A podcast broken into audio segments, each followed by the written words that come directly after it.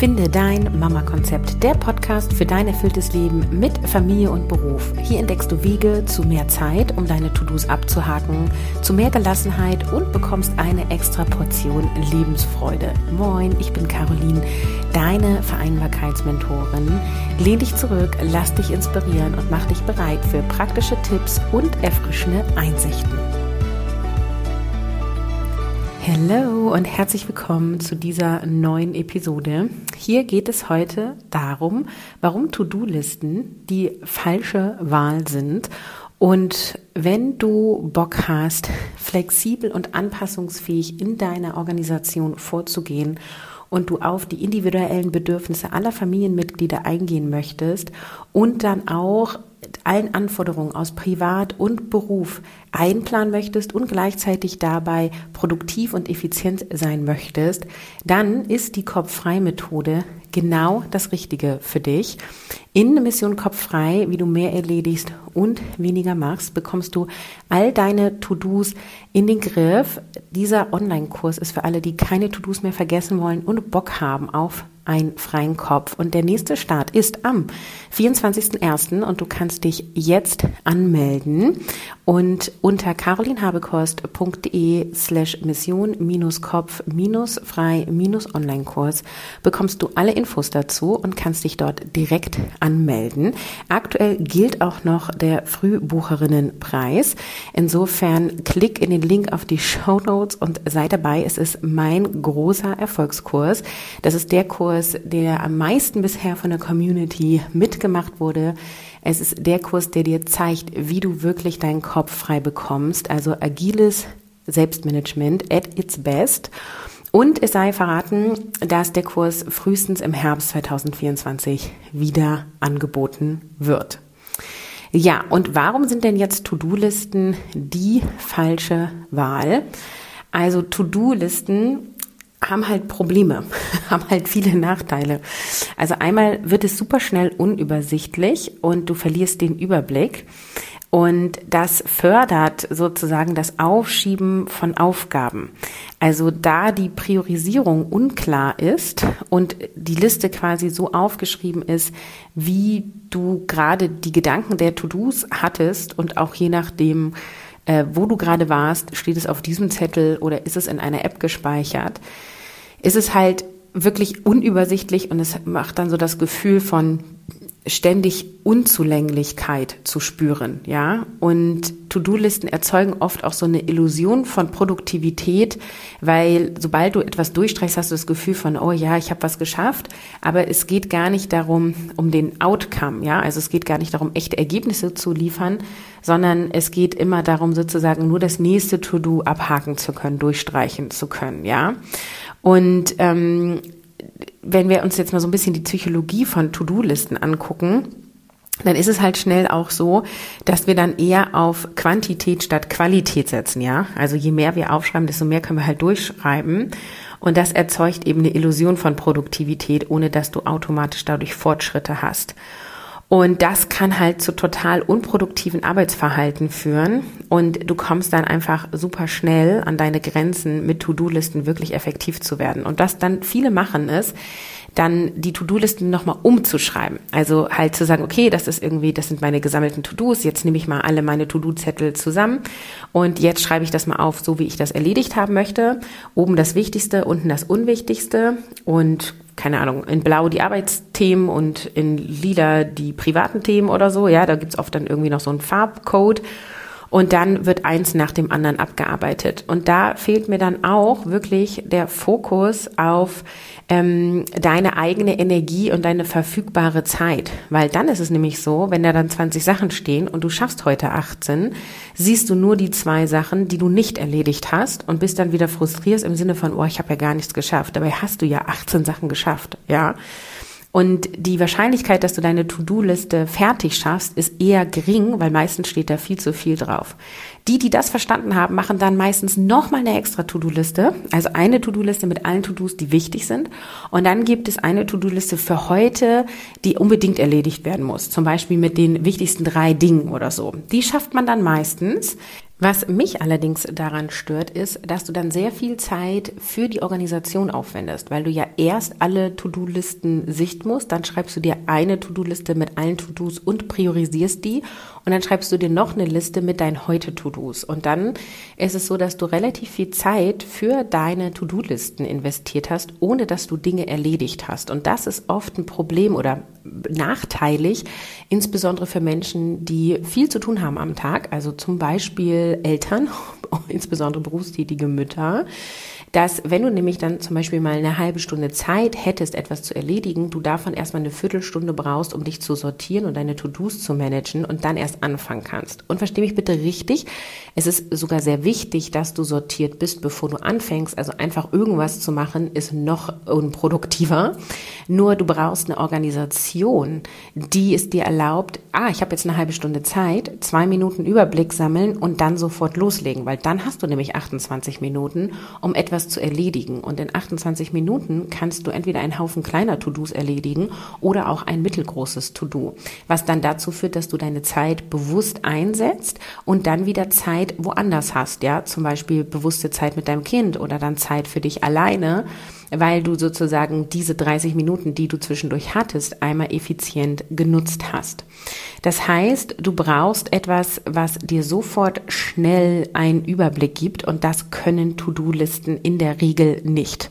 Äh, sie haben Probleme der Übersichtlichkeit und ähm, sie haben vor allem keine Flexibilität in der Priorisierung. Manche machen es dann digital, dann kannst du hin und her schieben, ähm, aber auch das ist so mh, hm, wenig praktikabel. Und es entstehen meistens einfach super viele Listen. Das heißt, du hast irgendwann endlose Listen und das wirkt natürlich total überwältigend und senkt total die Motivation. Ähm, und sie sind eben kaum bis gar nicht anpassungsfähig. Und deswegen ist aus meiner Sicht To-Do-Listen nicht die richtige Wahl, um dich gut zu organisieren und zu managen, sondern agile Methoden sind die Lösung. Übrigens nicht nur für Eltern, sondern äh, aus meiner Sicht hilft agil organisieren allen Menschen, ähm, insbesondere den Menschen, die besonders viele unterschiedliche To-Dos haben. Für die ist es besonders geeignet. Und was bedeutet denn agile Methoden? Also agile Methoden sind flexibel und haben eine dynamische Herangehensweise, weil deren Schwerpunkt liegt auf Anpassungsfähigkeit und Priorisierung.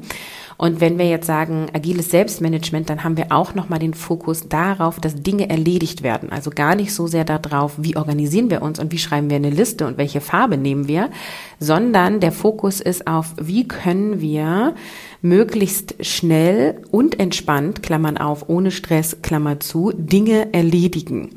Und dann dazu gleichzeitig auf plötzliche Veränderungen reagieren, ja, weil Dinge verändern sich immer. Also nicht nur, weil du ein Kind hast, das ist sozusagen nochmal das Gimmick on top. Ja, Kind krank, äh, Kita zu, weil äh, Heizungsausfall oder was wir jetzt hier gerade hatten, Präsenzunterrichtsausfall wegen Hochwasser. Ja, solche Dinge, darauf müssen wir Eltern reagieren und auch Menschen ohne Kinder müssen auf Dinge reagieren, nämlich auf Kunden, die plötzlich doch noch mehr Wünsche haben oder andere Wünsche haben, auf KollegInnen, die plötzlich krank sind und wo Arbeit ausgeglichen werden muss, ähm, oder plötzlich wird das Projektziel geändert. Ja, also es gibt immer Dinge, auf die wir relativ spontan reagieren müssen. Und wenn wir dann einen klassischen Projektplan haben mit Meilensteinen in drei Monaten, sechs Monaten und neun Monaten, dann äh, haben wir so wie so ein großes Containerschiff, was mal schnell wenden soll. Ja, hingegen, wenn du so ein kleines Speedboot hast, kannst du mal eben schnell kurz umdrehen oder nach links oder rechts fahren. So. Und ähm, das agile Selbstmanagement ist sozusagen das Speedboot und das klassische Planen ist äh, das Containerschiff sozusagen. Das heißt, diese Anpassungsfähigkeit äh, an Veränderungen und das Eingehen auf unvorhersehbare Ereignisse ist durch agiles Selbstmanagement möglich und das fördert natürlich kreative Problemlösungsansätze und bessere Entscheidungsfindung, weil du sozusagen immer, je nachdem, was sich verändert, die beste Option auswählen kannst. Und das verbessert dein Zeitmanagement und dadurch wirst du effizient im Alltag und das ohne Stress. Das ist mir auch ganz wichtig, ja, weil viele dann auch immer sagen, ja, aber Caroline, nur weil ich jetzt mal 30 Minuten Zeit habe, dann muss ich mir doch nicht gleich ein To-Do ziehen. Nein, überhaupt nicht, musst du gar nicht.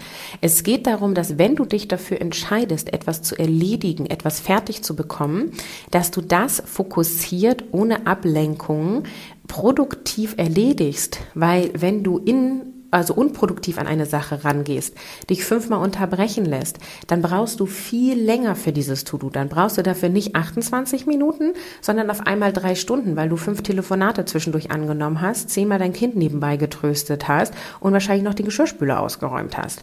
Und es ist doch viel schöner zu sagen, so, 30 Minuten, ich dieses To-Do, nichts und niemand anderes und danach die anderen zweieinhalb Stunden, die verbringe ich zum Beispiel mit meinem Kind, die verbringe ich zum Beispiel eine halbe Stunde mit mir allein und trinke einen bewussten Kaffee. Ja, das ist die Idee dahinter. Es geht nicht darum, jede Minute deines Alltags zu verplanen und effizient zu nutzen, sondern bewusste Entscheidungen zu treffen und Zeit nicht zu verplempern. Also was ist verplemperte Zeit? Verplemperte Zeit ist zum Beispiel auf Social Media rumscrollen, dich mit anderen zu vergleichen und dich danach schlechter zu fühlen. ja?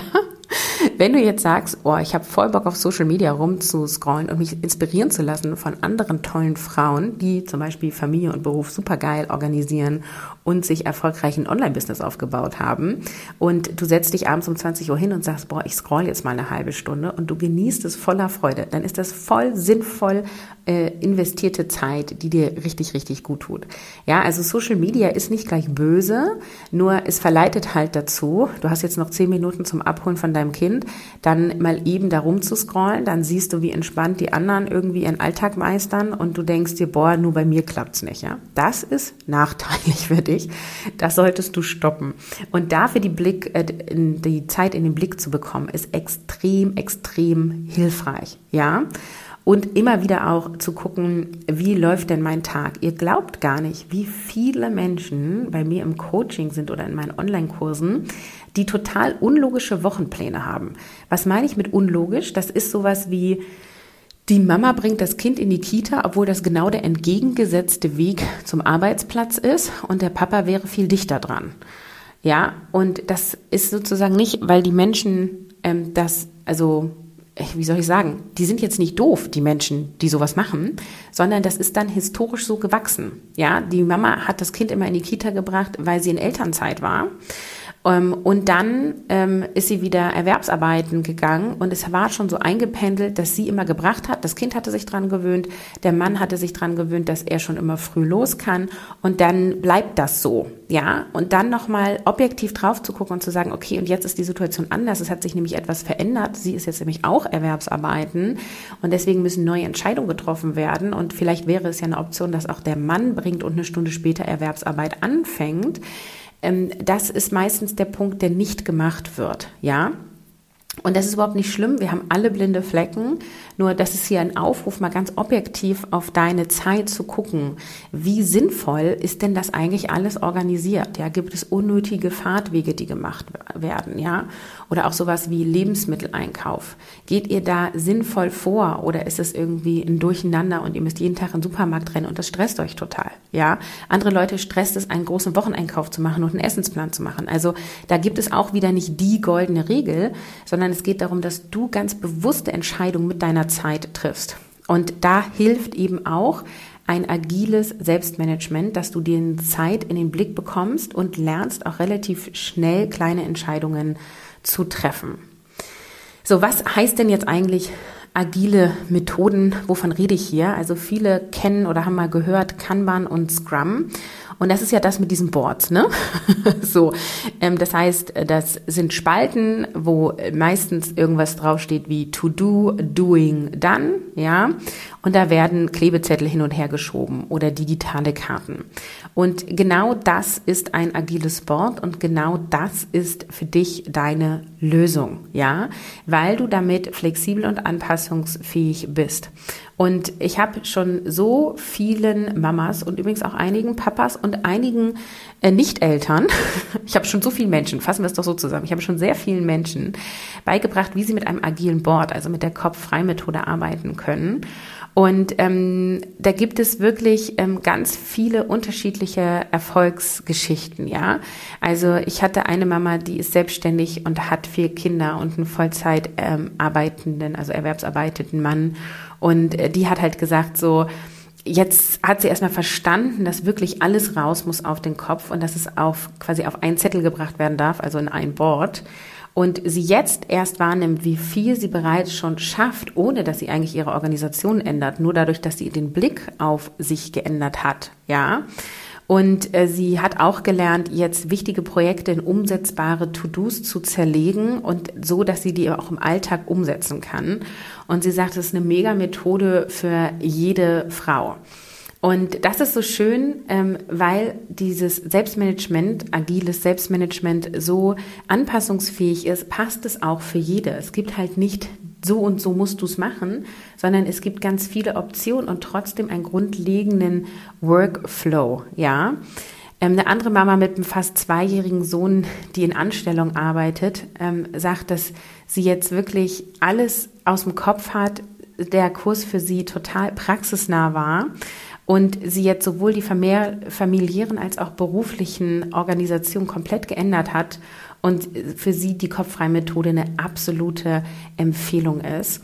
Und das, ich kann euch nur sagen, es passt wirklich für jede, für jede Person, die mehrere To-Dos zu managen hat ähm, und vor allem Lust hat auf mehr Zeit um, und produktives Arbeiten. Also die Kopf-Frei-Methode ermöglicht es dir, trotz alltäglicher Herausforderungen ein Leben zu führen, das nicht nur aus Herausforderungen besteht, sondern auch den Fokus lenkt auf Freude und Zufriedenheit, ja. Und sie hilft dir, das Chaos zu ordnen, Stress zu reduzieren und deinen hektischen Alltag wirklich umzuändern, so dass du den Fokus hast auf Momente des Glücks, auf der Gelassenheit, der Zufriedenheit und so kannst du dir so ein Stück Bullabü in deine eigene Krachmacherstraße bringen. Ja, ich denke, du kennst äh, Bullabü und Lotters Krachmacherstraße, oder? Wir wollen doch alle ein bisschen mehr Bullabü.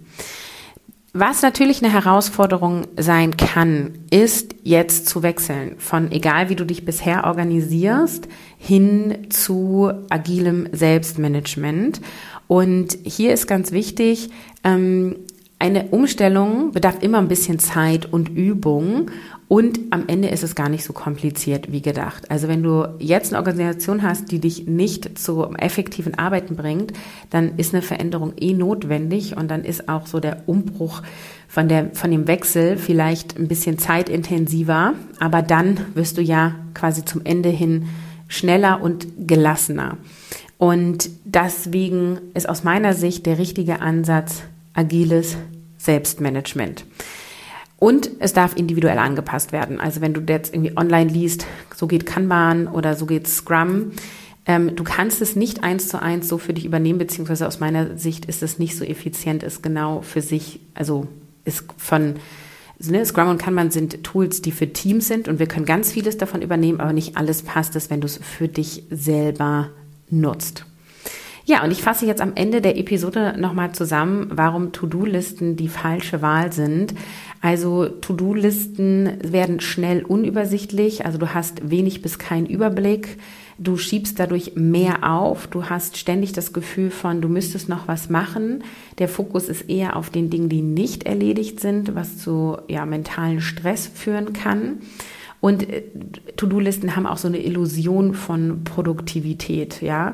Und oft entsteht eher so eine Quantität statt Qualität. Und endlose To-Do-Listen wirken einfach überwältigend und du brauchst vor allem relativ viel Zeit, ähm, To-Do-Listen immer wieder neu zu schreiben und hübsch zu machen, damit du sie überhaupt effizient nutzen könntest, ja. Und deswegen ähm, bin ich kein Fan von To-Do-Listen. Die Lösung hingegen ist agiles Selbstmanagement und ich empfehle dir natürlich meine Kopf-frei-Methode. Mission Kopffrei, wie du mehr erledigst und weniger machst, erklärt dir genau diese Kopffrei-Methode und zeigt dir, wie du das für dich individuell anpassen kannst. Es gibt eine Selbstlernvariante und es gibt eine Live-Begleitungsvariante. Und der Vorteil einer Live-Begleitungsvariante ist, dass ich eben dir individuelles Feedback auf dein Board geben kann ähm, und wir das so anpassen, dass es für dich passt. Der Kurs ist so aufgebaut, dass du 30 Videos hast, die die Inhalte schnell und kompetent auf den Punkt bringen. Du bekommst ein Workbook, das dich zum Umsetzungserfolg bringt. Also in dem Workbook sind die Kernaussagen drin und Übungen und so kannst du das Gelernte direkt in die Praxis bringen. Für die in der Live-Begleitung gibt es das Workbook sogar nach Hause geschickt.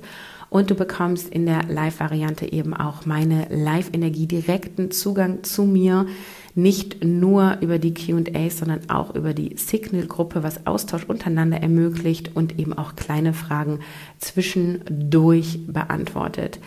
Also, wenn du Bock hast auf ein Organisationssystem, was dir einen Überblick gibt, wenn du Lust hast, keine To-Dos mehr zu vergessen und einen freien Kopf haben willst und du Bock hast, wesentlich fokussierter und effektiver zu werden oder zu sein, dann mach mit bei Mission Kopffrei. Wir starten am 24.01. bis zum 17.01. gilt noch der Frühbucherinnenpreis. Insofern klick gleich in den Link in die Show Notes und melde dich an. Ich freue mich auf dich und sage für heute Tschüss, ciao, ciao, bis zum nächsten Mal.